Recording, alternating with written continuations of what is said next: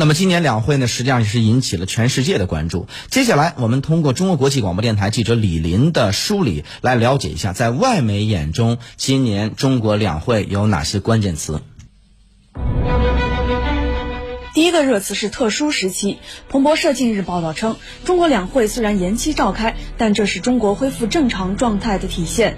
华尔街日报认为，两会因疫情推迟两个多月后举行，表明中国已经充分的遏制了新冠病毒的传播。华盛顿邮报则认为，中国在五月下旬举行大型政治会议，表明新冠病毒已被遏制。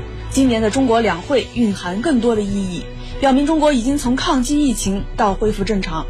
第二个热词是公共卫生，不少外媒预测，完善公共卫生体制机制将成为中国两会的重磅议题。马来西亚新报近日报道称，两会是中国最重要的年度政治盛事，今年预计更将不寻常。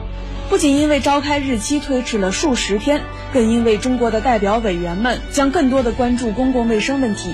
新报认为，两会期间公共卫生有望成为热门话题，而与新冠病毒抗争的经验也将被讨论。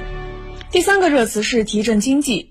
彭博社的报道说，股票交易员们希望两会能提振市场，希望能出台更具体的经济促进措施，推进基础设施和其他项目。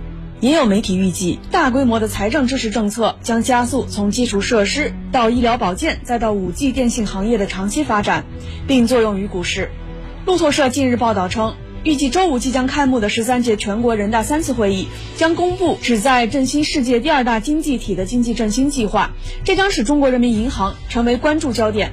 联合早报也对本周开幕的两会将开出何种经济药方翘首以盼。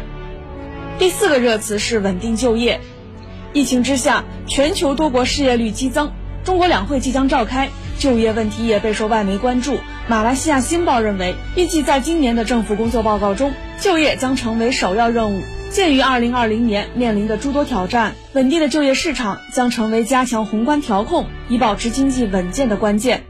第五个热词是外交政策。